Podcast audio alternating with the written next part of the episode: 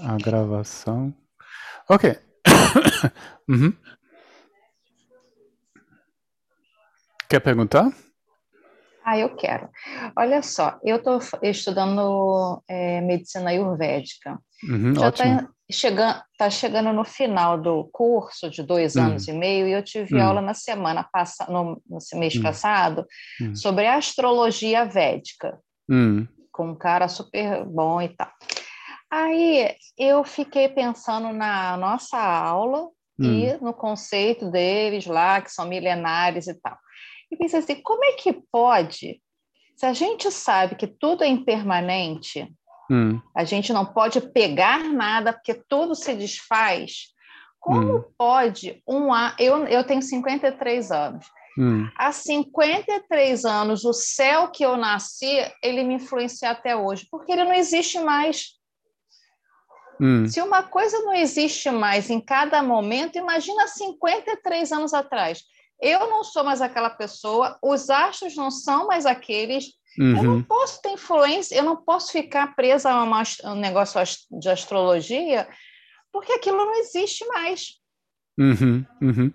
É, Então boa, eu fiquei pe- pensando assim, é, é, boa, boa pergunta, né? Também estou me perguntando isso, né?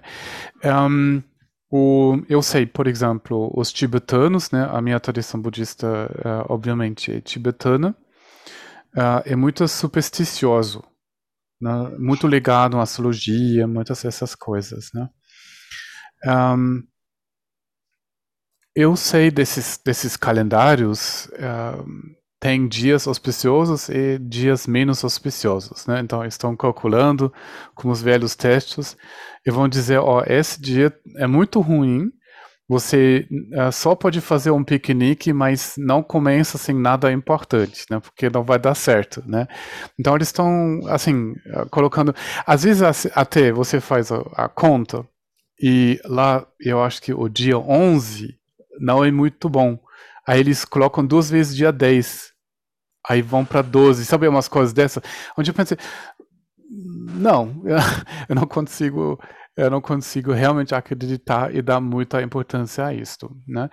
De outro lado, de outro lado, com certeza tem ah, interações de muitas, muitas maneiras entre nós e a matéria, entre nós e o vento, nós e o fogo, a água, ah, as mudanças na Terra, o que o vizinho pensa, o que agora globalmente a gente pensa, por exemplo, ah, eu boto fé que os meus sentimentos também são influenciados ah, por essa pandemia, porque todo mundo está falando sobre isso, dando muita energia, né?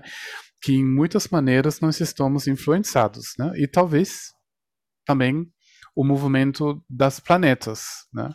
Mas como exatamente isso acontece, também eu não sei. Mas eh, honestamente eu não ligo. E eu não ligo não porque eh, eu só acho bobo tudo isto.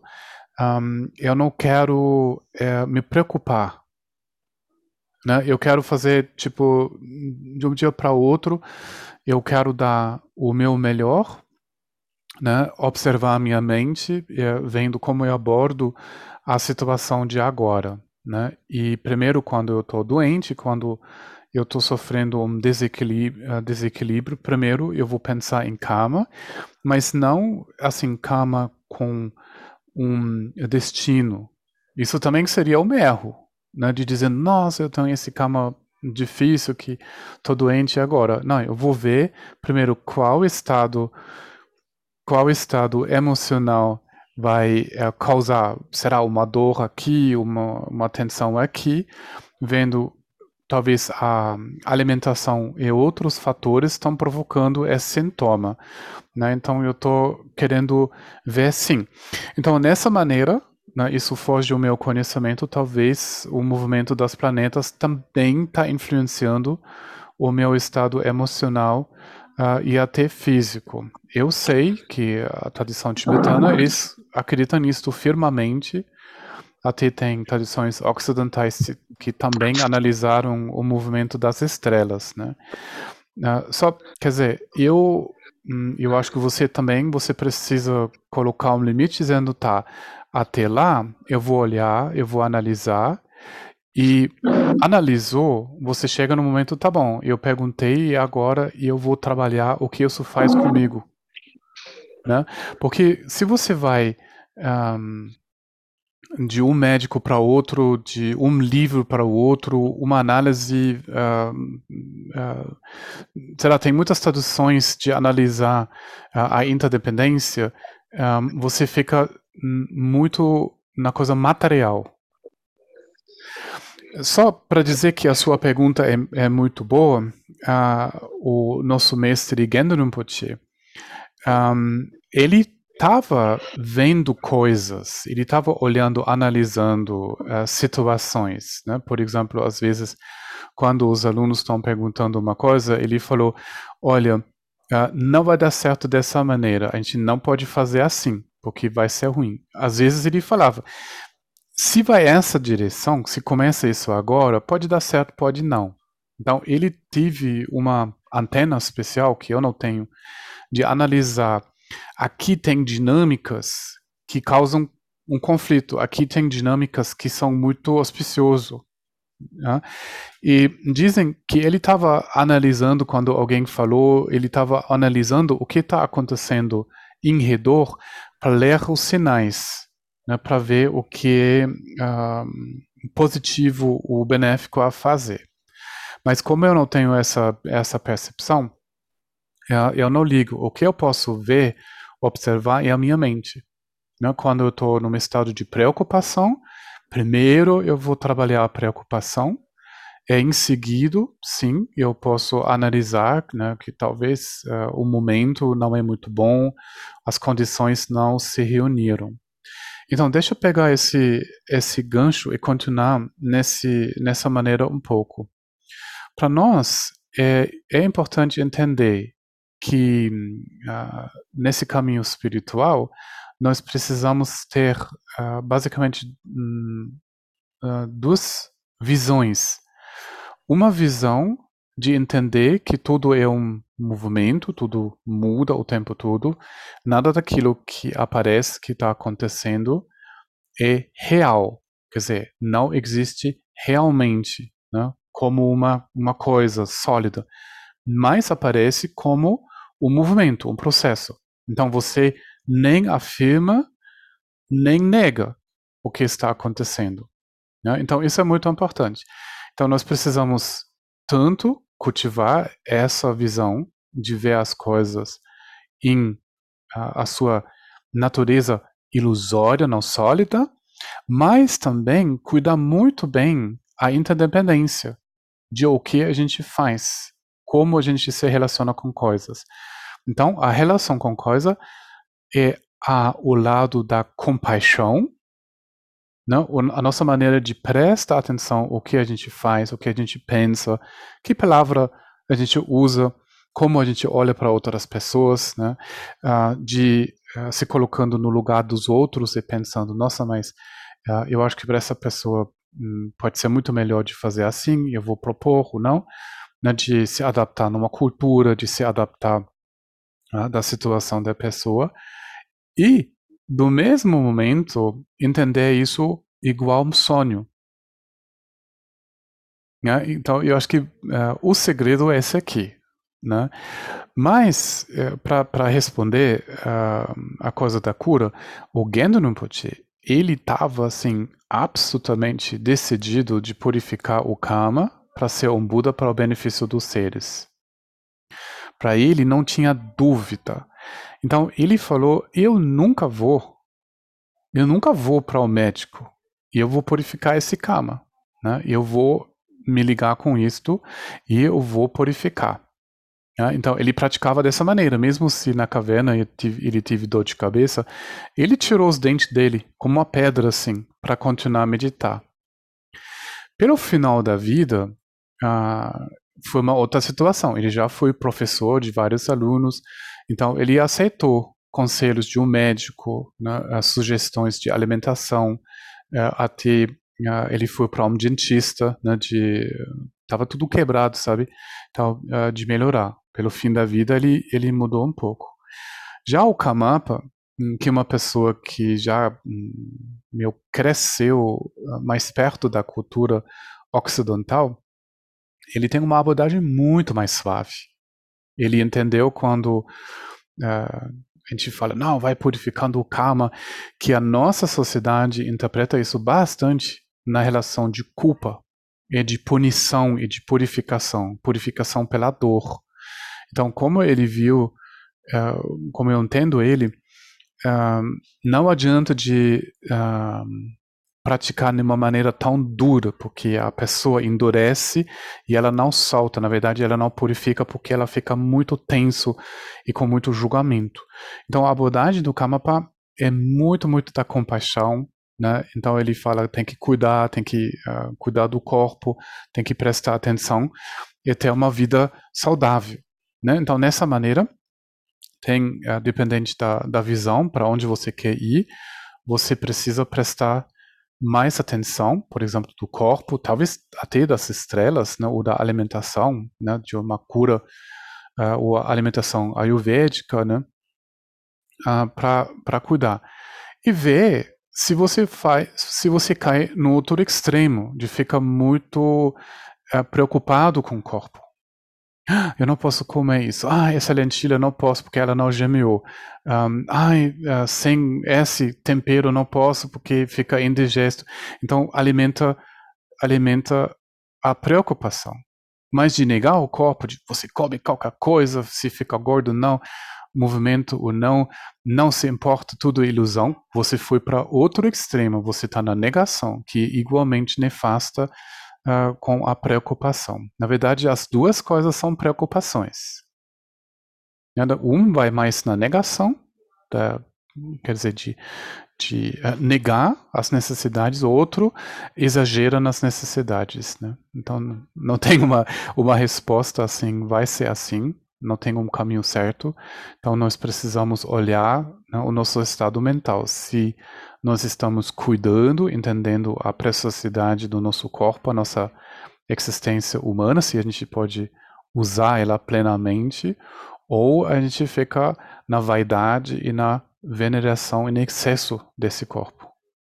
Andriane, faz, faz sentido ou foi foi ótimo. Né? Então, falando comigo com astrologia, eu provavelmente não sou uma boa pessoa, porque uh, sete anos no retiro eu vivi uh, pelo calendário lunar.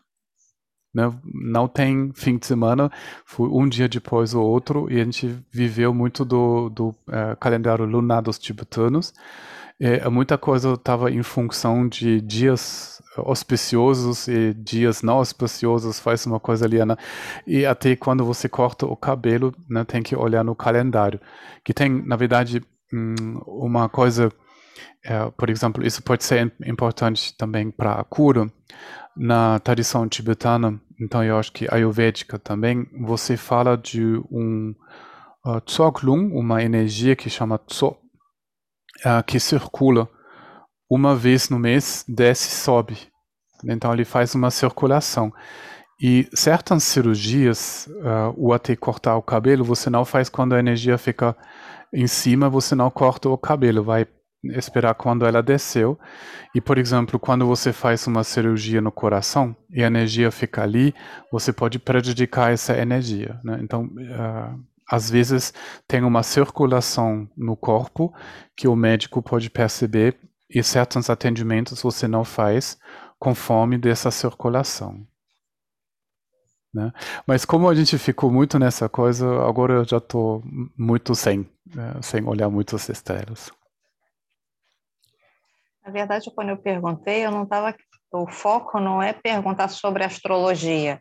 É assim, como a minha busca é pela verdade, por um crescimento interior, Hum. Eu, naquela aula, eu, eu questionei, eu falei assim, mas isso aí é uma crença. Eu não quero mais, uhum. mais nenhuma crença.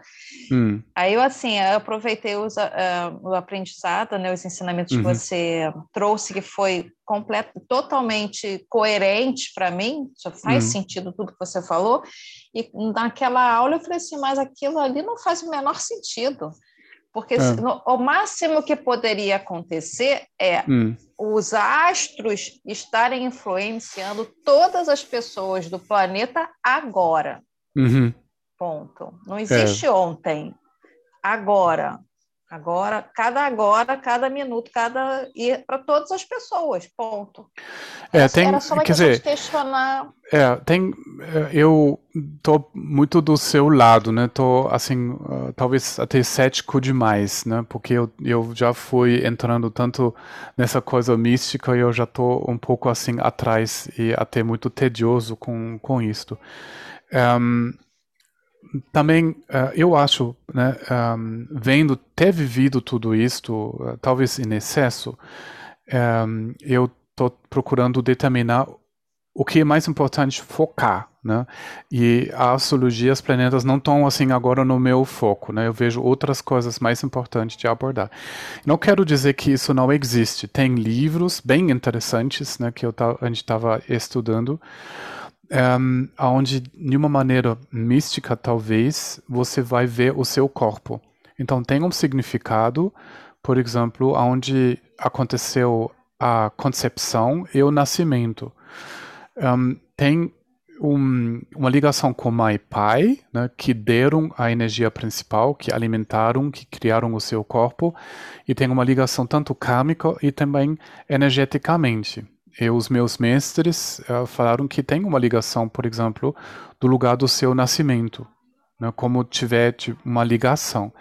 Então, eu não sei se nesse momento também você tem uma ligação com essa constelação planetária. Então, eu não sei dizer. Mas os textos místicos, eles falam sobre a interdependência e nessa maneira. Né, dependente aonde você nasceu, um, você nasce também dentro de uma constelação, de, dentro de uma mandala. E uh, parece que essa constelação vai determinar certas coisas e certas vivências na sua vida. Né? Então, até eu sei isso dos textos, mas, por exemplo, o que isso quer dizer para mim, não sei. Né? Talvez essa é a razão porque eu fui, a minha concepção aparece, aconteceu na Espanha, nasci na Alemanha, agora estou no Brasil. Talvez é isso. que as estrelas demandam de mim. Obrigada. Um, tá, aqui a pergunta. Uh, ah, tá. Uh, Oi, Bárbara. Né? A Bárbara está se apresentando aqui pelo chat. Uh, pode participar, seja bem-vindo. a gravação anterior, eu postei novamente no Telegram o, o link né? Vocês podem acessar o vídeo ou áudio. Um, e se tem, uh, se tem problemas, uh, entra em contato comigo por Telegram e vou ajudar. Mas eu postei agora o link novamente da, da semana passada. Ele já foi postado. E essa gravação também vai entrar no mesmo link. Né? Então, se tem outros encontros, sempre vai no mesmo link. Né? Então, sinal pergunta. Ok. No Buda, no Dhamma, na Suprema Assembleia, eu tomo refúgio até o despertar. Através do mérito da minha prática da generosidade e das outras qualidades separadoras, possa eu realizar o estado de Buda para o bem de todos os seres.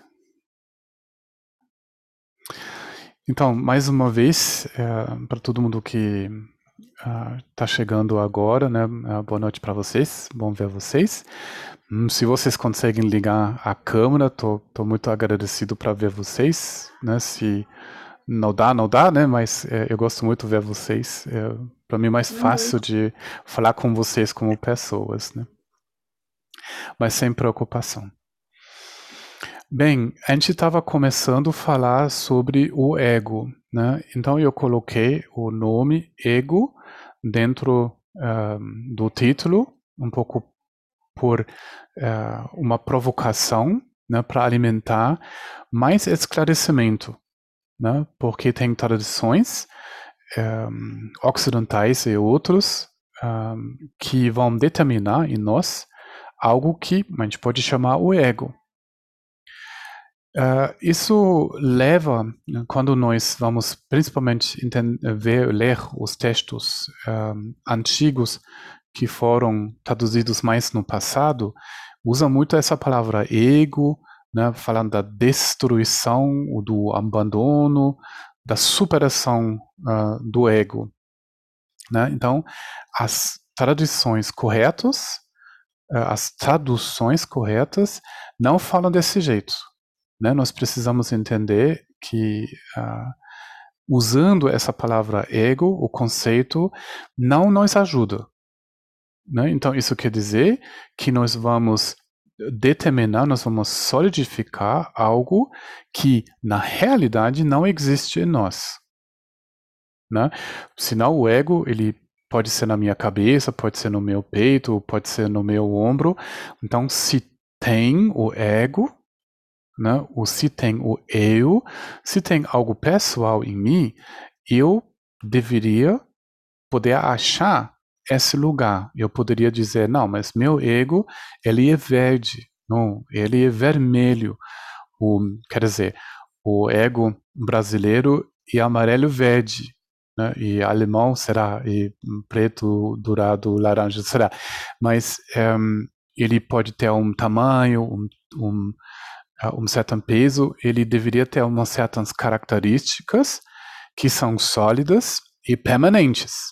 E se eu acho algo em mim que é permanente, aí eu poderia dizer, aí eu tenho o ego, o ego é muito ruim, não gosto dele, ele só causa problemas, aí eu vou destruir esse ego. Mas se eu acho algo permanente, que é realmente permanente, hum, será que tem como destruir esse ego? Então, o que acontece? Quando eu estou sentindo que eu tenho um ego, e eu tento de destruir ele, na verdade estou reforçando ele. Né? Então, uh, discutindo sobre a existência, a não existência, ou as características do ego é muito importante. Por quê? Muitas religiões, uh, até da ciência, estão querendo determinar quem somos nós. Antigamente, falando do ego, do alto ego, são ideias do Freud, ele estava solidificando estruturas psicológicas, por exemplo. Hoje, na psicologia moderna, uh, já nós achamos essas estruturas como algo sólidos. Né? Nós vamos ver, entender e até uma estrutura psicológica como uma consequência. Por exemplo, uma consequência uh, da nossa criação. Como a minha mãe me segurou no braço como ela olhou para mim, como o meu pai me corrigiu, se ele ficou muito duro, muito amoroso, se a mãe ficou muito presente, cria em mim uma estrutura que eu posso uh, chamar uma auto-identificação. Em outras palavras, eu posso dizer, até eu gosto de mim. Né? Eu posso dizer, eu, eu sinto um prazer de ser eu. Quando eu encontro uma pessoa, estou feliz, estou me apresentando com um certo prazer, com uh, uma certa vontade de, de viver, de compartilhar, de comunicar com outras pessoas.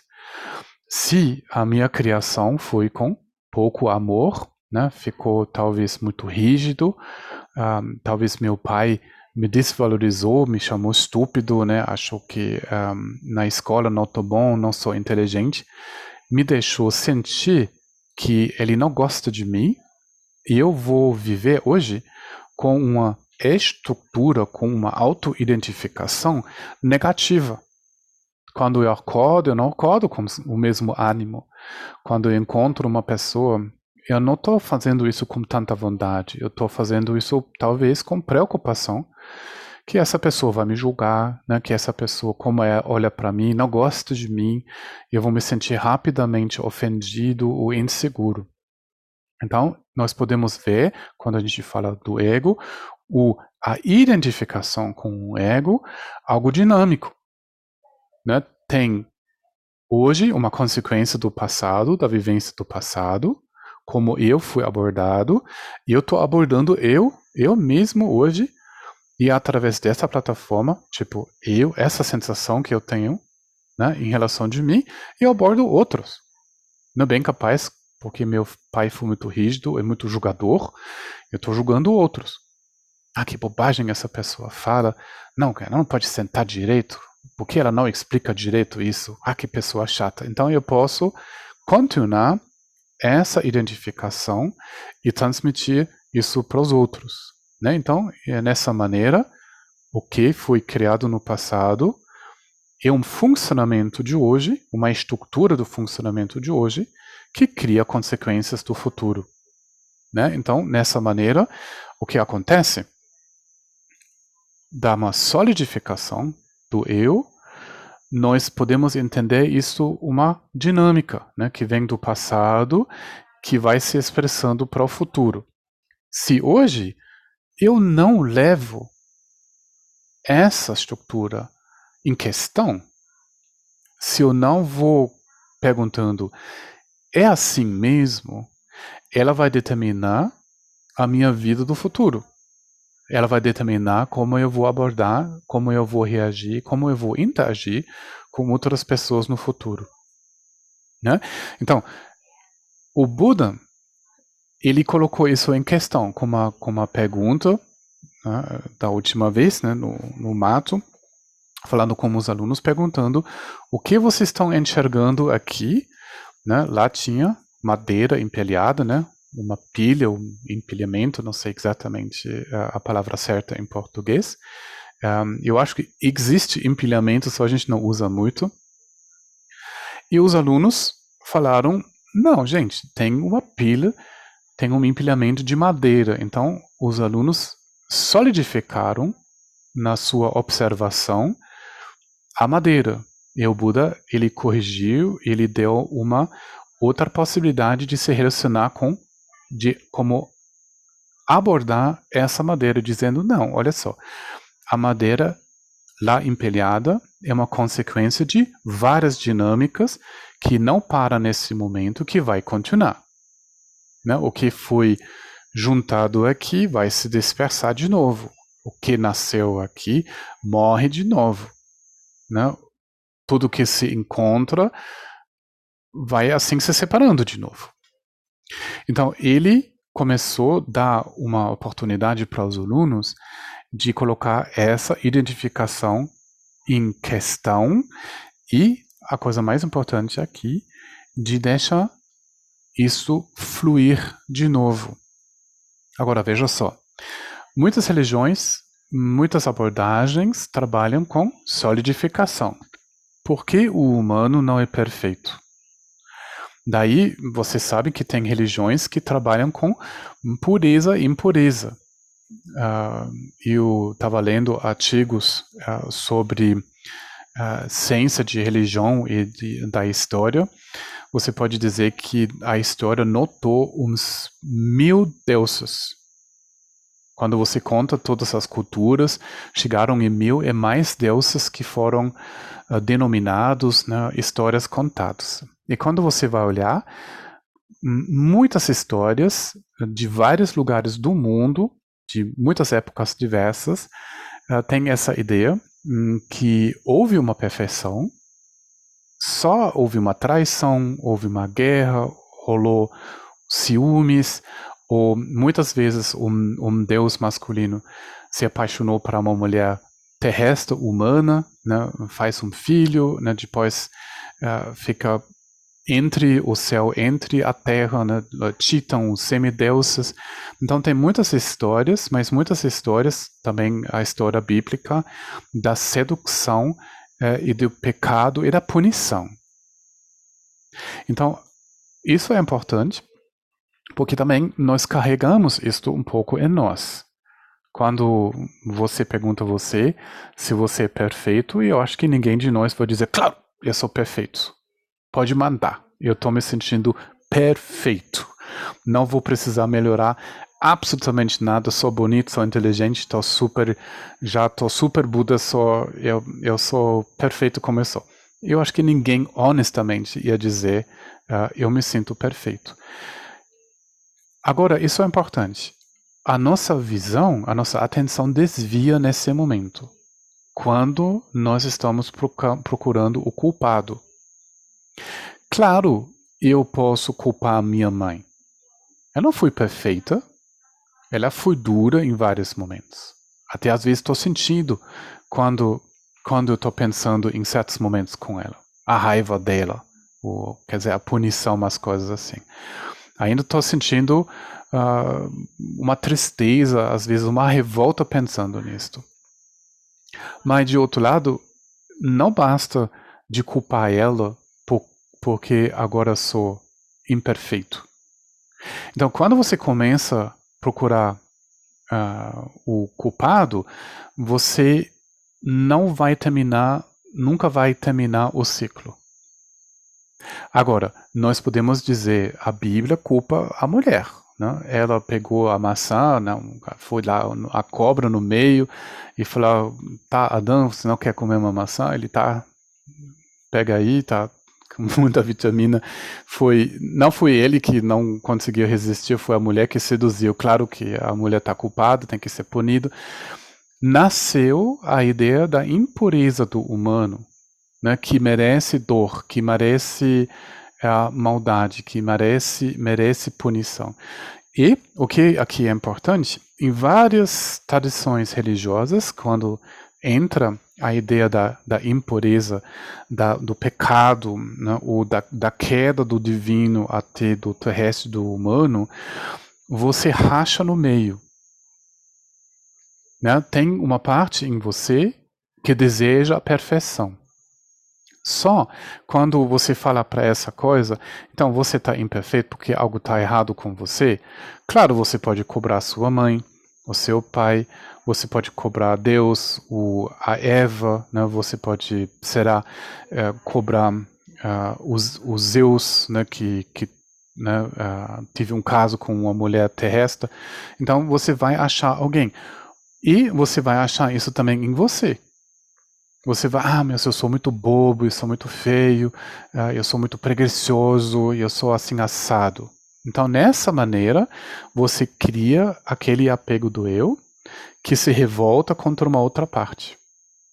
Então, o que o Buda falou, né, que é importante para nós uh, lembrar, ele não falou nada disso. Ele não falou do pecado, ele não falou da da culpa, ele não falou que alguém fez algo errado com você, ele não nega o sofrimento que você passou, né, que você ficou maltratado. Ele, ele aborda isso com compaixão. Mas ele não entra na cobrança. Então, isso é muito importante. Quando você acredita que você é, quando você acredita que você tem um ego, quando você acredita que você tem uma alma permanente, o eterno. Você vai entrar, um, uh, ah, como chama? Um, desnecessariamente, mas uh, inevitavelmente você vai entrar em cobrança. No momento quando você racha no meio, aquela parte espiritual que luta contra a, a, a parte mundana, a pureza que fica coberto para aquela impureza, você entra em conflito. Ok? Isso é muito importante. Então, para simplificar o ensinamento do Skanda, e uma mudança muito simples, extremamente simples, da solidificação para o acompanhamento do processo natural que está acontecendo agora neste momento extremamente simples. E quando você olha é, como, como é simples, é muito liberador, porque para entrar num processo, você precisa ser perfeito, você precisa ser bonito, você precisa terminar uma obra muito maravilhosa, você precisa, precisa casar ou se divorciar, você precisa ter, hum, quer dizer, um gênero específico ou fora do gênero. Você precisa um corpo ou não corpo. Nada daquilo, nada, nada, nada, nada daquilo tem nenhuma importância para essa mudança do conceito para o processo. A mudança de dizer empilhamento ou madeira empilhada. É extremamente simples. Então, a observação, a contemplação parece complexo mas só parece complexo. Você só olha tem um ego aqui. Então, se, se tem um ego, ele precisa uma característica que nunca muda. Existe isso em mim. Quando você olha, o que você vai ver? Você vai ver processo, processo, mudança, processo, mudança, processo. Mas você nunca vai ver nada que você pode agarrar e dizer, oh, achei, achei o ego, achei o que está errado comigo. Então, a ideia, você vai de uma calculação intelectual, você entra cada vez mais na observação e você vai ver que nunca vai achar algo sólido, que pode ser tanto o, o culpado ou a vítima. O que você encontra cada vez é o processo. Agora, como ele faz o Buda? Ele falou: olha na percepção. Na percepção vai, vão aparecer objetos, com certeza. Isso é o ciclo kâmico. Fez coisas, produziu coisas, vai vivenciar aquelas coisas. Óbvio. Então, nós não vamos esperar o fim da percepção. Né? Você, tipo, entra no despertar e nada como você desliga a luz, ou a tela desliga e não tem mais nada. Nós não vamos identificar, nós não vamos esperar que o despertar é uma entrada em um grande nada. Então, nós vamos observar na nossa percepção e vão aparecer formas. Sons, cheiros, cores, uh, quadrados, semicírculos, círculos, ondas, formas, né? Tudo isso vai, vai acontecer. Percepções físicas, uh, objetos visuais, auditivos e tudo mais. Isso vai acontecer. Observando na nossa percepção, ela para mesmo? Ela fica a mesma coisa de um momento para outro? Não, nunca. Mesmo se formas estão acontecendo, tudo isso é um processo. Forma aparece, muda, aparece, o um, é, um, transmuta para uma outra forma. Uma cor muda para outra cor. Nunca, nunca uma coisa fica a mesma, certo? Depois vem o que a gente chama experiências ou sensações. Então, isso quer dizer a aparência da forma vai provocar algo em nós, algo neutro, algo agradável ou desagradável. Né? Nós podemos contar com a lógica que cada percepção vai provocar uma sensação em nós. Isso vai mexer com, com a gente. Não assim que a gente vai meditar e a meditação uh, vai nos deixar frio. Né? Nós vamos sentir prazeres, nós vamos sentir dores e sensações neutras. A partir de lá, nós vamos ter sentimentos. Né? Nós vamos gostar uma coisa, não gostar uma outra coisa. Nós vamos sentir um, o início de um, de um desejo, né? de um, um início de aversão. Um, e quer dizer, isso vai influenciar os, o nosso estado mental. Até a gente uh, entra em formações. Isso quer dizer, a nossa mente vai formar, ela vai criar desejo, raiva, vai entrar em interação com os objetos e isso vai criar karma. Isso vai acontecer. Mas quando nós vamos analisar da, da aparência das formas, as percepções, as sensações e formações, nunca um momento ficou igual do outro. Sempre o momento provocou um outro, provocou uma consequência. Então, observando os cinco skandhas, nós vamos entender como, observando em exatamente o que está acontecendo aqui neste momento, uh, como nós podemos sair da solidificação para o movimento. Parece técnico, parece muitos detalhes, mas isso resuma, e nesses cinco skandhas, resuma a nossa vida toda, resuma tudo o que acontece conosco. Então, o Buda falou, o sofrimento em samsara é infinito enquanto nós vamos continuar ser identificado com isto. Então, quando eu falo, oh, eu vejo azul. Eu gosto azul. Eu quero mais do azul. E eu vou pegar nessa coisa azul. Então, quando vem a sensação pessoal, eu vejo, eu gosto, eu quero, uh, eu desejo, eu agarro, eu interajo, eu vou me apropriar daquilo, vou me defender contra aquilo. Nós somos, eu uso agora a palavra ser, somos identificados. Né? Então, isso é a prisão que nós criamos através dessa identificação. E a desidentificação, ou desidentificação, acontece quando eu estou observando a ocorrência do azul, estou observando o prazer, observo a ocorrência do desejo, e aí tem uma escolha. Eu, eu vou tentar me apropriar, eu vou tentar de é, interagir com aquilo ou não. Mas quando eu estou observando a ocorrência, estou vendo isso como um processo, eu tenho alcanço a liberação. Eu não preciso saber se esse azul é meu ou não. Eu só posso aproveitar da ocorrência e da mudança e da, do desaparecimento do azul, a transformação do, do azul em algo outro. Então, quando eu estou ligado nessa transformação, nessa, nesse processo, eu não acho nada sólido aonde eu posso basear uma identificação pessoal.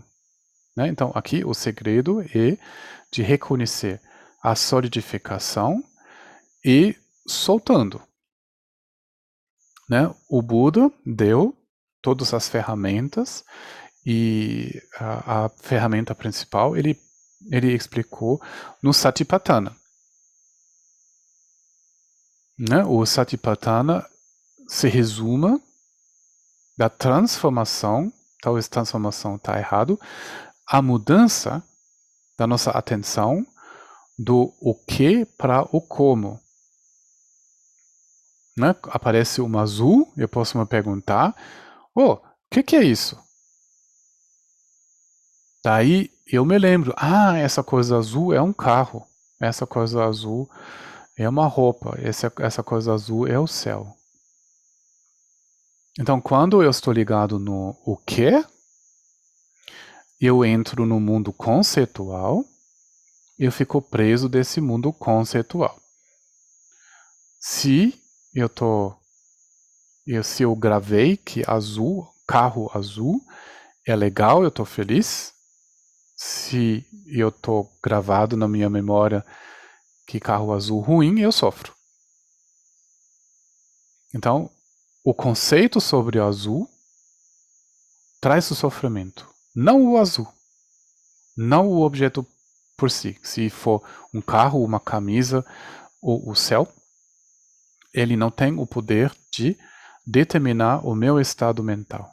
Isso é importante. Então, quando aparece o azul, eu fico não com o que, o que, que é esse azul, eu fico no como.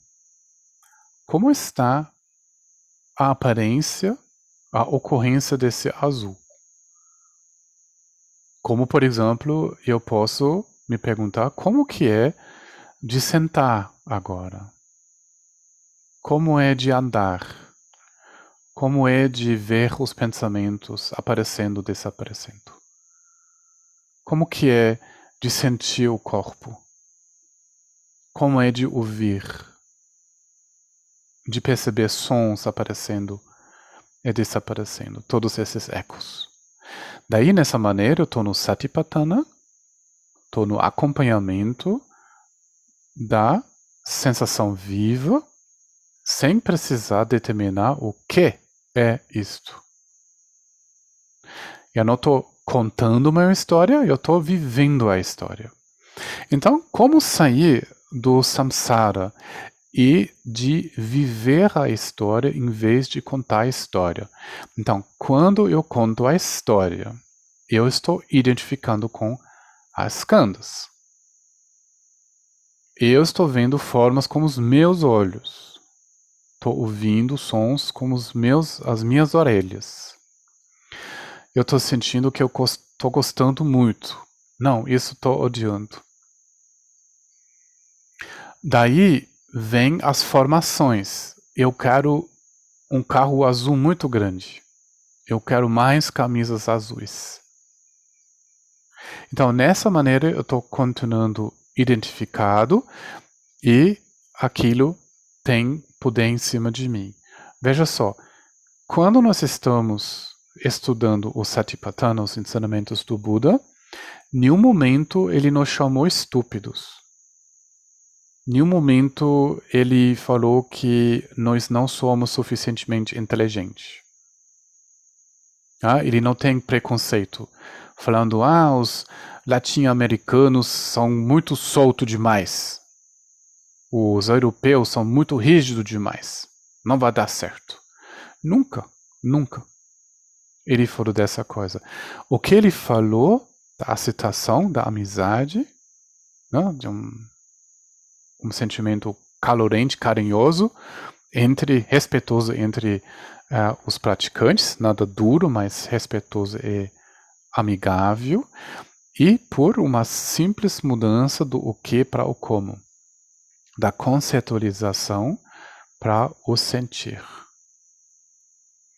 Né? Então parece um pouco, hum, quer dizer, intelectual quando a gente fala nem como um, nem como muitas. Né? Uma coisa existe nem como uma coisa, nem como muitas coisas. Parece muito intelectual. Mas a ideia é de trazer a nossa atenção na observação. Olha para aquilo. É isso mesmo? Ou isso não é um processo? Então, quando a gente fala nem como um, nem como, como muitas, nós vamos observar, por exemplo, uma árvore. Né? Vendo a árvore, será a árvore existe como uma coisa só? Isso é muito rápido a dizer. Não. Então, é, ela existe hum, no, nas raízes, no tronco, galhos e folhas tira uma coisa, ela já não é mais uma árvore, né? O tronco, tirou o tronco, não funciona mais. Tirou as raízes, ela está caindo. Tirou os, os galhos, ela morre. Né? Então você não pode dizer que a árvore é uma coisa só, porque tem muitas partes diferentes da árvore. Então você pode dizer, ah, mas a árvore existe como muitas coisas. Então quando você olha se ela existe em muitas coisas, você chega na, na mesma observação. Né? Quando você olha, não, a árvore fica mais na raiz, a árvore fica mais no tronco, mais nos galhos, você nunca chega numa, numa possibilidade de solidificar a árvore. Mas quando você observa a árvore, você pode sentir, ela foi semente, depois foi broto, para poder passar para semente para broto, tinha água, tinha um certo calor, minerais, né, um solo fértil, cresceu do broto para árvore grande, sempre tinha uma temperatura adequada, sempre tinha água, tinha vento, tinha alimento. Então você pode ver que na verdade é um processo que envolveu a presença de, de muitas coisas que interagiram Nada que você pode dizer é isso, é isso. Então depois a árvore ela também vai apodrecendo, ela cai, ela vira uh, composto, né? Vira outras plantas, vira mineral, vira água, vira vento, vira poeira, vira muitas coisas, né? Então, quando nós uh, pegamos, começamos intelectualmente, nós vamos começar a sentir. E a coisa mais importante de aplicar isso para nós. Né? Quando, por exemplo, você ficou ou fica muito desanimado, quase em depressão. Então você pode dizer, hum, deixa eu ver, tem a depressão aqui? Tem a tristeza aqui? Cadê ela? Então você pode ver se ela está na cabeça, se ela fica no nariz, na orelha, no ombro, no barriga, no coração, no neurônio, no, uh, no cérebro, e você começa a ver que, na verdade, a depressão ou a tristeza não é uma coisa. E pouco a pouco você precisa soltar essa identificação que você é isto, que você é a depressão que ela tem poder em cima de você. Então, também você pode dizer que não, antes eu não estava assim triste, agora sou. Então, se eu sou realmente triste, eu deveria ter sido triste sempre, mas não foi assim. Às vezes estou triste, às vezes sou feliz. Então, você começa a ver que a tristeza não é uma coisa, mas é uma coisa que tem vários elementos, talvez você trabalhou demais, né? talvez você foi rejeitado, uma coisa feriu, você reagiu, uma coisa, mas você pode entender que isso é um processo, um sentimento que vem do passado e você agarrou. Observando se tem algo para agarrar, você vai sentir que não tem nada a agarrar e essa sensação da depressão, da tristeza, vai se aliviando, se transforma, se transforma em outra coisa. No momento quando isso entra em movimento, lembra o Satipatthana neste momento, você solta essa identificação e essa tristeza não tem mais nenhum poder em cima de você. Então, a observação para a liberação acontece exatamente nessa maneira. Né? Depois, né, quando já está praticando mais, você pode olhar se você pode ver o observador. você pode ver se você acha o pensador dentro de você. Então você pode ver se ele está na sua cabeça, se ele ou ela está na sua barriga.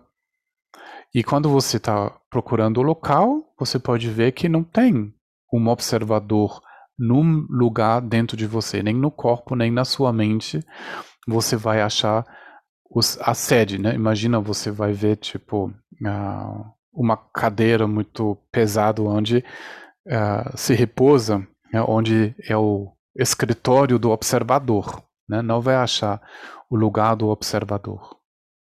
Então, analisando, vendo o observador, você começa a ver que a solidez desse observador afrouxa.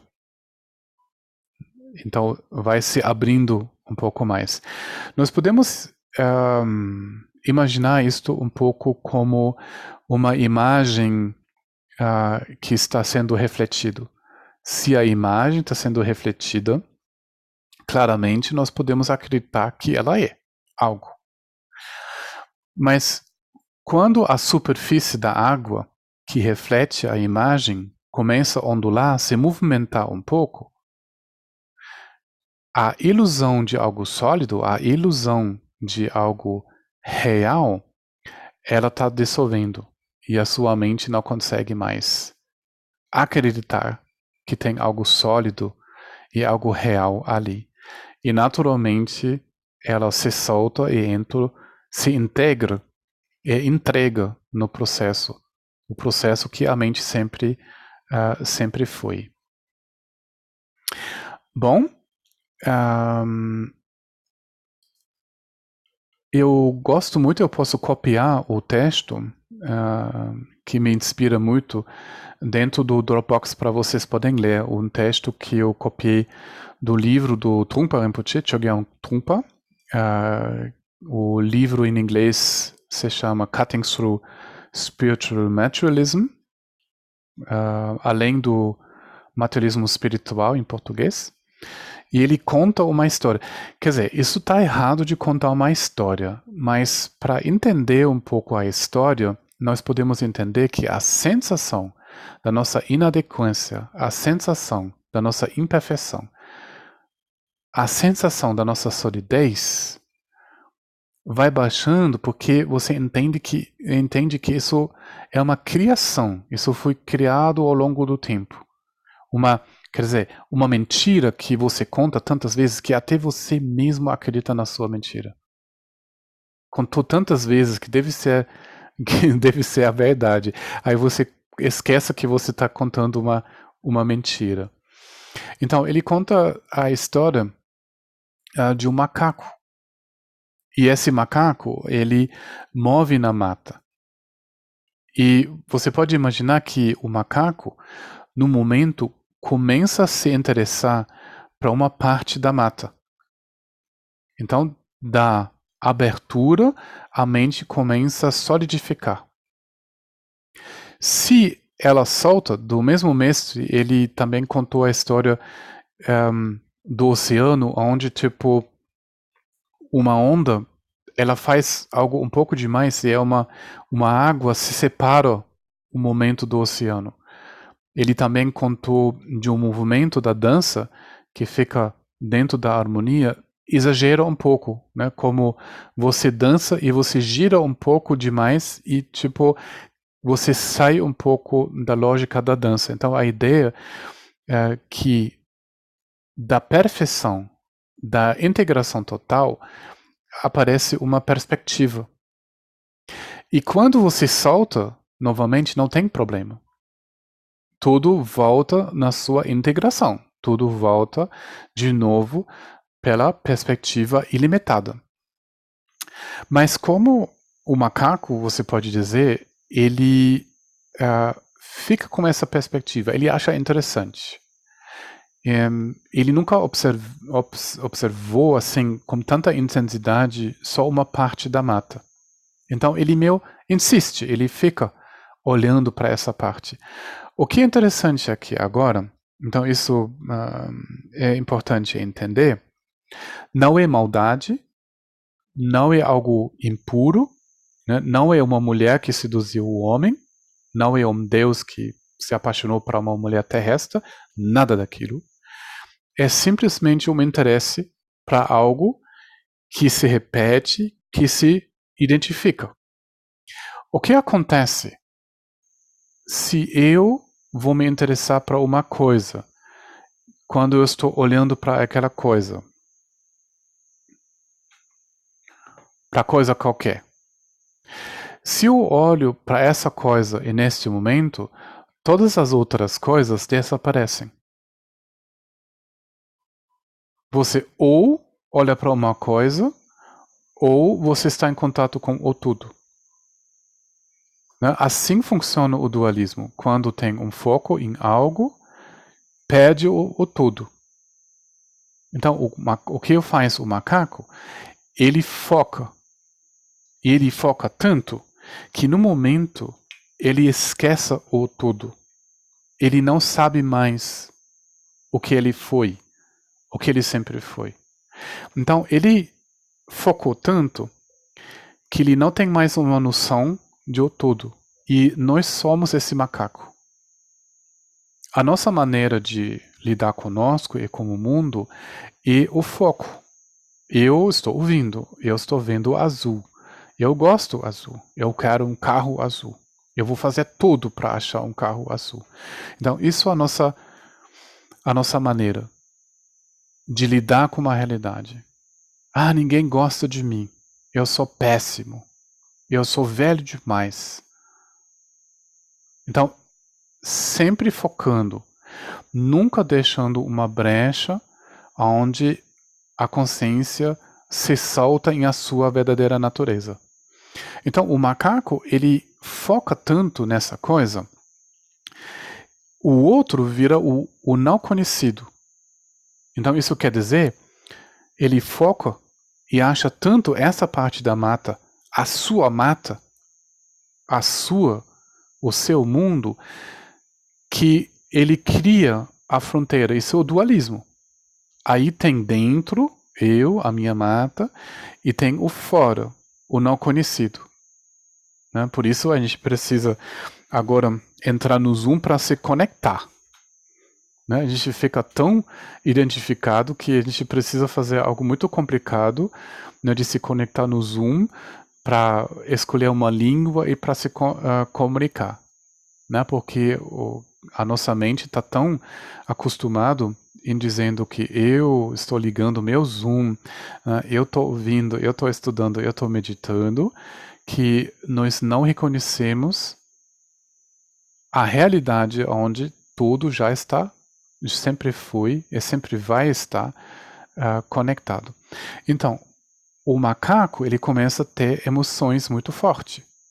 Ele teme o outro, porque ele não sabe mais o que é o outro. Ele se separou pelo desejo tanto do tudo que o tudo vira uma ameaça. Então ele só olha pelas janelas e pelas portas da casa.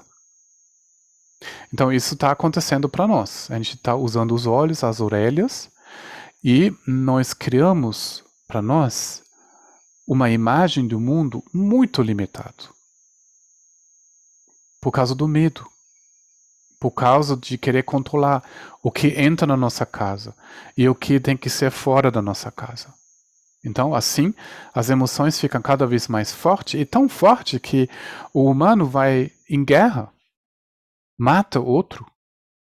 Tipo, não está sentindo nenhuma compaixão para um mosquito, para uma barata ou para um, um, um, chiqueiro, é, quer dizer, um, um porco, uma vaca. Ele se estranhou tanto que ele está capaz de bater no rosto de uma outra pessoa, mesmo sabendo que isso vai doer pra caramba vai até torturando, vai ignorando. Tudo que é ruim no mundo está sendo feito por este medo, esse não mais reconhecer, não mais se conectar né, com uma outra pessoa. Então, nós estamos reconhecendo isso com algo sofrido e o nosso caminho é o estudo dos cinco skandhas para desfazer nós somos macacos loucos nas nossas casas, cheio de preconceito, uh, cheio de emoção, procurando uh, um o nosso caminho de volta na mata. Então, nós podemos dizer, tá bom, eu preciso quebrar essa casa, eu preciso uh, sair correndo pela janela, eu preciso uh, ir no monastério, eu preciso fazer não sei o quê. Mas, na verdade, é só relaxar. Na verdade, é de simplesmente uh, vendo nessa mesma direção. A casa, a suposta casa, nunca existiu. Ela é nada mais que um sonho. E nós macacos sempre fomos parte da mata. É só uma, um mundo sonhado. Né? Essa casa que a gente está revoltando, essa ignorância que nós estamos tentando combater, foi uma coisa que sonhou, que nós sonhamos. E nós estamos lutando o tempo todo contra os nossos pensamentos e sentimentos, que são interpretações muito vago e muito irônico, uh, errôneas uh, do, da realidade. Né? Então, o que nós precisamos ver que tudo é um, um processo e deixando espaço para os fenômenos, a nossa consciência automaticamente, naturalmente, volta para seu fluxo e ela volta a se reconhecer. Você pode dizer que a onda vai se dar conta que ela faz parte do oceano. Ela para lutar contra as outras ondas, ela para de se aperfeiçoar e ela vai simplesmente descobrir que a perfeição é em o seu reconhecer que ela sempre foi, sempre fez parte, sempre foi o oceano.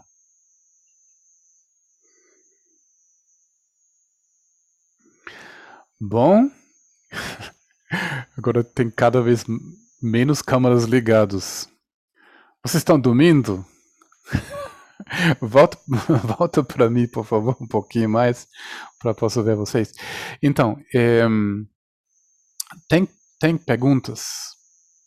Né, porque eu estava conversando é, com umas pessoas que acharam muito complicado, que tem muitos detalhes. É, então eu espero, assim, da visão do Satipatthana, de saber o que a gente faz, não é muito, muito complicado. Então, quais são as suas perguntas?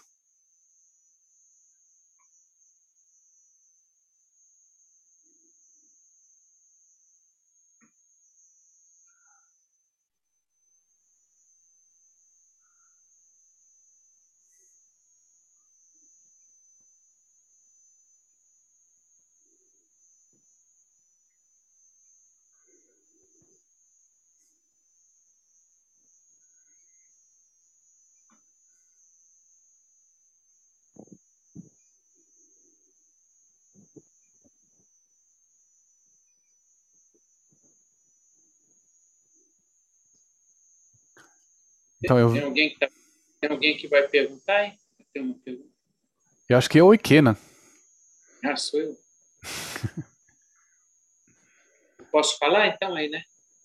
Por favor. É, então, a, a, minha pergunta é assim: é, sempre quando a gente faz os, os, os temas, né, um ensinamento sobre né, as emoções, tal, sobre os egos, a explicação parece sempre mais complicada, porque a gente entra nos detalhes assim. A minha pergunta, mas quando a gente faz um resumo, depois de ter, sempre é, é super, sempre parece mais simples, sempre está nas mesmas bases. E minha pergunta é, é normal, né? Porque não é para ser complexo, é para ser uma coisa simples. Porque às vezes a gente busca é, né, aquele um entendimento que a gente está acostumado a como é que funciona isso. Ah, nas finanças tem que botar o dinheiro ali para depois mandar. É complexo às vezes, mas e quando a gente é, é bom saber tudo isso, mas no final das contas é, é aí que é a minha pergunta. É normal ter uma sensação que pô, tudo é mais simples e menos sério do que isso, porque senão quando sai do ensinamento e você fica muito por isso, já não, não, é, não é necessariamente bom. Então, eu sempre volto e naturalmente vem, pô, relaxa, está tudo tranquilo, é bem mais simples do que isso. É, é na, na, na, fundação, né? Tudo está. Hum. A palavra, eu acho que funciona sempre, está em processo. Mas é tipo, e quando eu faço a palavra, me, me faz sentir bem, pessoalmente, assim. Tipo, tá, tá, tá, tá tranquilo, tá em ordem. Hum, hum. É, é, eu acho que sim, é, é assim. Quando tem o resumo, é, faz, faz mais, mais sentido.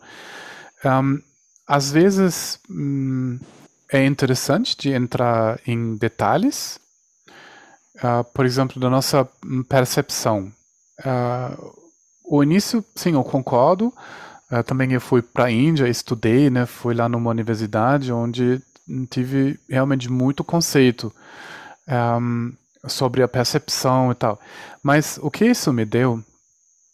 Uh, uma outra visão uh, sobre mim um, e ver que a maneira que eu abordo eu poderia, poderia ser mais precisa, mais liberador.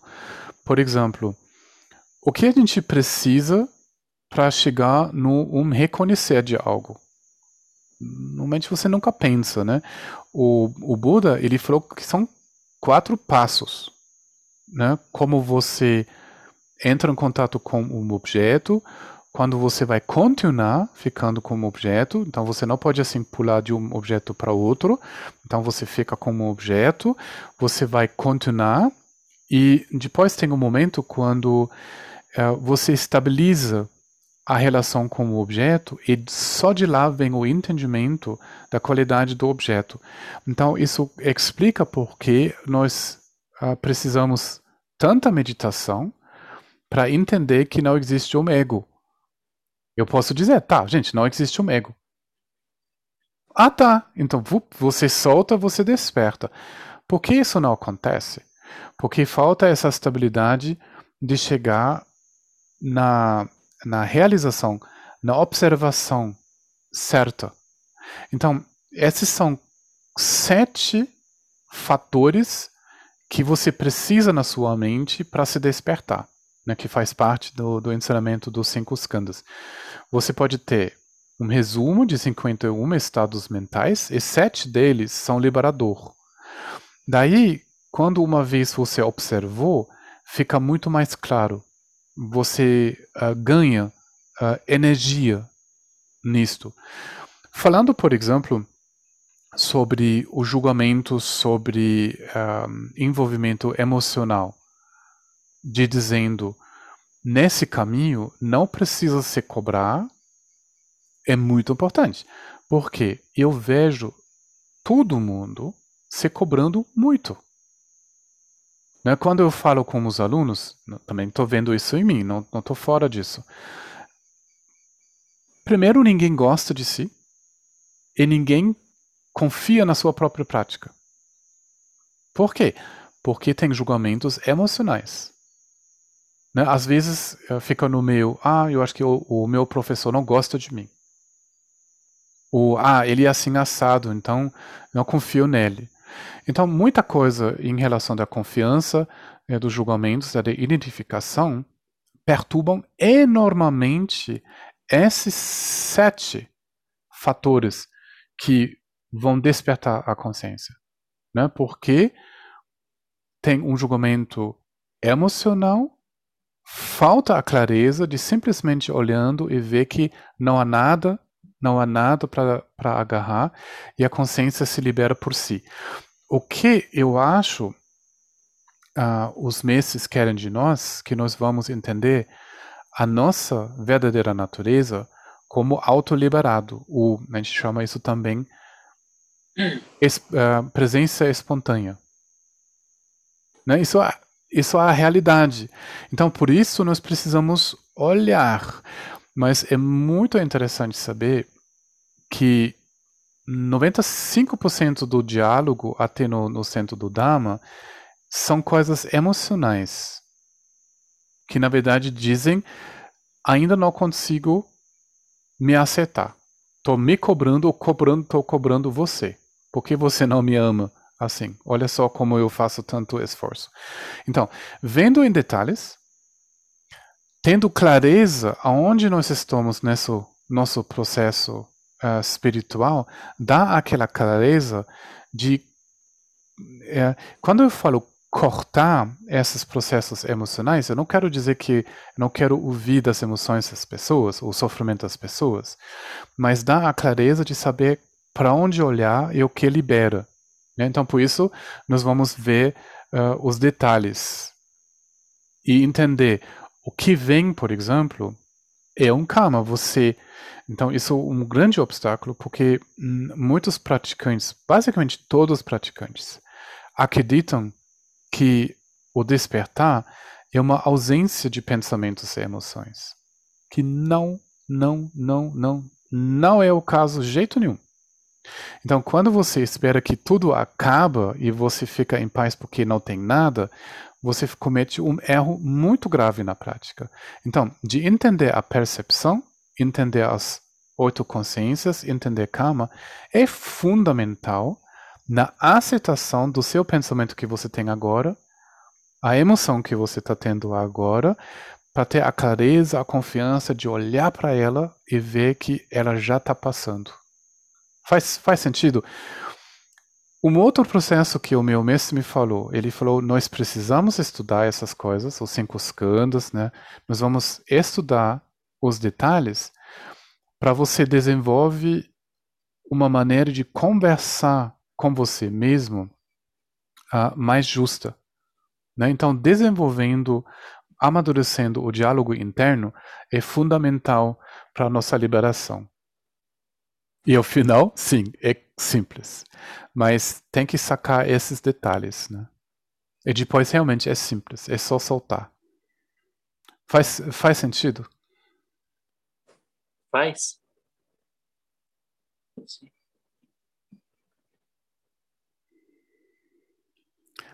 Bom, tem, tem outras perguntas ou já foi demais? Então, deixa eu só ler aqui o, do artigo. Eu recomendo, são três, quatro páginas, deixa eu ver. Não, são nove páginas lá do não, na verdade é menos, depois tem perguntas e respostas, né? Uh, mas é bem interessante a maneira do Trungpa Rinpoche se expressar, porque ele usa outras palavras, né? Ele usou em inglês, mas o artigo já está em português.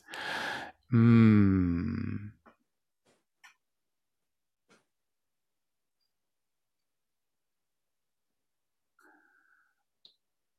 Então, não devemos envergonhar-nos do que somos.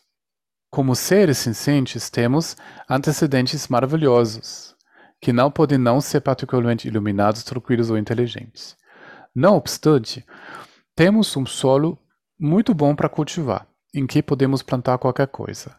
Por seguinte, ao tratar desse assunto, não estamos condenados nem tentando eliminar nossa psico, psicologia do ego. Estamos simplesmente reconhecendo-a, vendo-a como ela é, como é feito.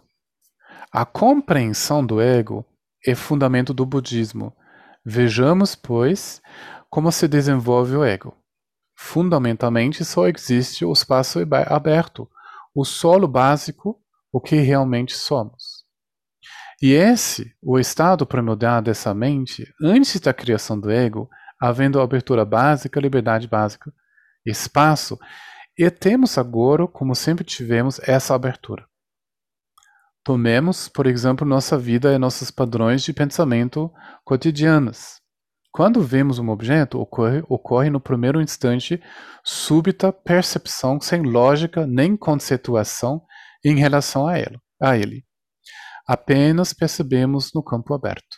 Então, de imediato caímos em pânico e passamos a correr desorientadamente, tentando acrescentar, acrescentar-lhe alguma coisa, ou encontrar um nome para ele, ou ainda achando uma classificação para que possamos localizá-lo e categorizá-lo. Pouco a pouco, as coisas se desenvolvem a partir desse ponto. Esse desenvolvimento não assume forma de uma entidade sólida, ao contrário, é um desenvolvimento ilusório, a crença equívoca no meu ou ego. Então, a primeira parte eu acho bem interessante como, como ele, ele coloca. É,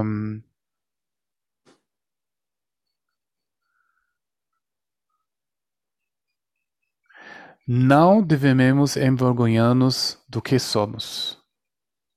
Eu acho que isso é fundamental, que entendemos o budismo uh, nessa maneira né, de, de fazer esse, mov esse movimento do conceito, do julgamento, da luta interna para o simplesmente olhar.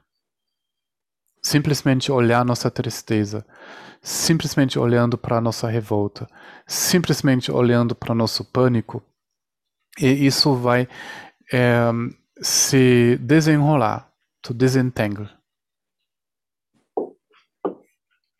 Bom, tem uma outra pergunta, senão vamos praticar isso um pouquinho.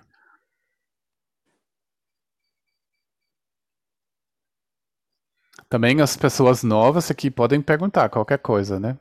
Não assim que só os antigos podem perguntar.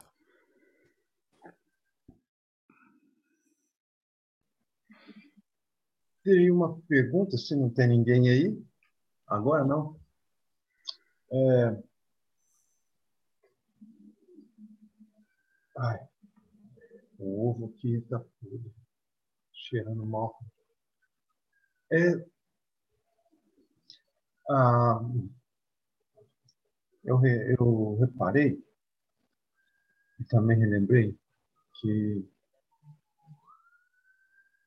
se referindo aos escândalos, o ensinamento de Buda é que o que é kármico é, são as formações. O que gera karma são, não é essencialmente a a percepção, a sensação, mas as formações, a volição, né? Esse movimento de esse esse movimento de desejar. Teria alguma coisa? É, você pode você pode dizer ainda quer dizer desejar é, não ainda é suficiente para criar realmente calma. Cria uma tendência, pode ser, mas a interação com, com o objeto, isso é o que cria a karma. Então, vamos, tipo, diferente para trás. Você pega uma coisa, você pode até fisicamente pegar uma coisa porque você gosta. Chocolate, tá, já pegou. Você pode dizer isso é uma criação de karma. Mas mesmo se você faz isso mentalmente, tem uma, uma memória de um chocolate excelente, e mesmo mentalmente você agarra, você se envolve com a sua lembrança, cria um karma.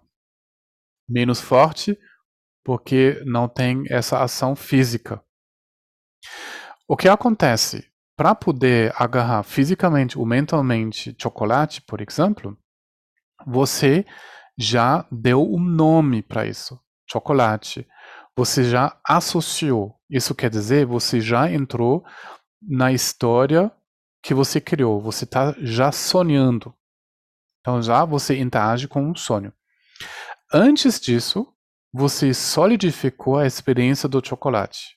Ela apareceu e você solidificou. Você tem a sensação positiva e aí ela te leva à interação. Você não só solta, você interage. Nessa interação, a gente chama isso em português uh, agarrar, agarrar-se. Nesse momento é a criação do karma. Né? Você pode dizer, um pensamento vem, você acha ele repulsivo, você reprime ele, isso é agarrar.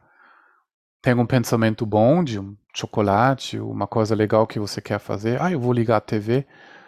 Aí já o pensamento é um agarrar e já um, um karma, já algo que forma um caráter, forma a pessoa e determina o seu futuro, um futuro limitado. Faz sentido? A ideia, o agarrar, quando tem a interação, aí vem a criação do karma. E isso cria consequências.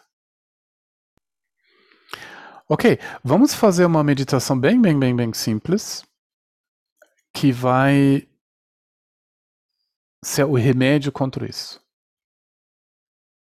É bem super simples, super simples. Você só imagina em um, de tocar e soltar. Isso quer dizer, você entra em contato com uma experiência, isso pode ser um som, isso pode ser um pensamento que vem, isso pode ser um objeto visual, isso pode ser uma sensação física, não importa qual é, você com a sua atenção, você entra em contato com ela e dá espaço. Então, quando você vai ver a, a, minha mão, é um pouco assim: você entra em contato com a experiência e você dá espaço.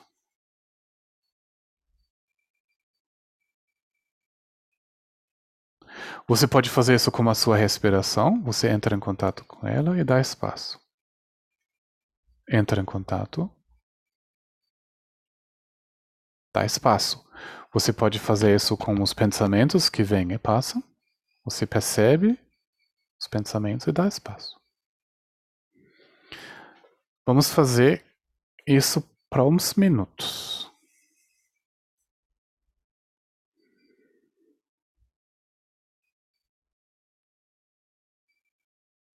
Absolutamente, absolutamente. Não importa se a sensação é boa ou não. Você simplesmente entra em contato com ela, dá espaço. A mais legal, a mais terrível e também a menos significante. Entra em contato e dá espaço.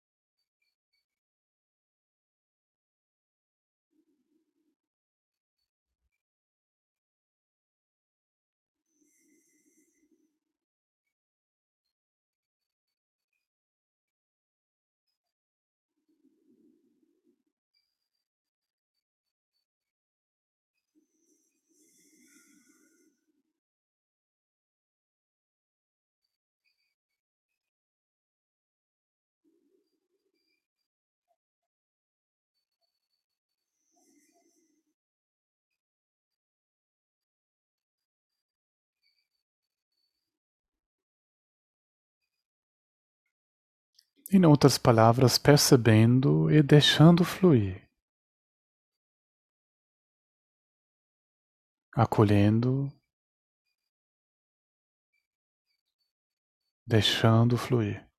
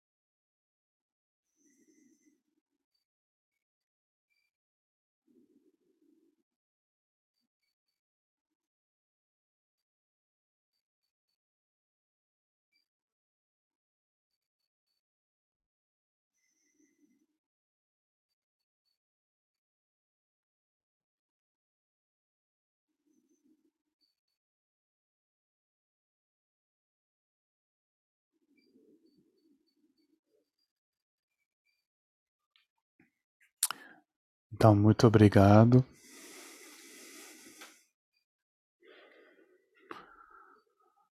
Eu queria até ficar mais tempo com vocês meditando, mas uh, já está tarde, a gente já estava trabalhando 90 minutos. Não quero exagerar.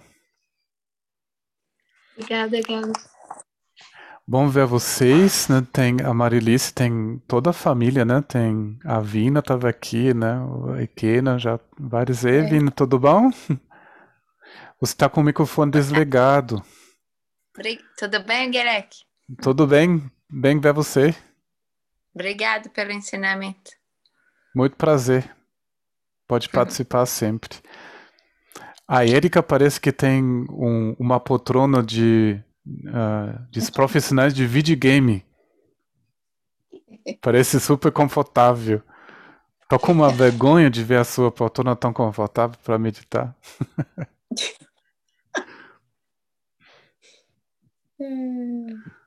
Parece. Uh... A coluna está exigindo isso. É, não, mas parece assim super confortável. Eu acho muito legal. É, eu tenho uma cadeira usada que comprei eh, não é confortável. Acho que eu preciso também uma dessa. Bom, também uh, Andriane, né? Bem-vindo de volta, né? Manda um abraço também para uh, eh, a sua irmã, a sua mãe, né? Lembro que a gente fez um retiro junto lá em Teresópolis, né? Bárbara, bem-vindo sempre, pode sempre participar. Cíntia também, né? É, eu vou ver, acho que o próximo encontro é, vai ser o início de janeiro, né? depois eu vou na natureza uns cinco dias, mas é, a gente vai se encontrar, meditar juntos. Né? Pode sempre né, perguntar, mandar as perguntas, e a gente vai pesquisando no reino do não eu, da liberdade do, do sofrimento. Vamos? Gente, uma, uma boa noite para vocês. Alguns de você Muito eu vou. Nada, nada. Boa Alguns noite. de você eu vou ver no, no, no retiro. Vamos meditar juntos. Tchau. Boa Tchau, noite. pessoal.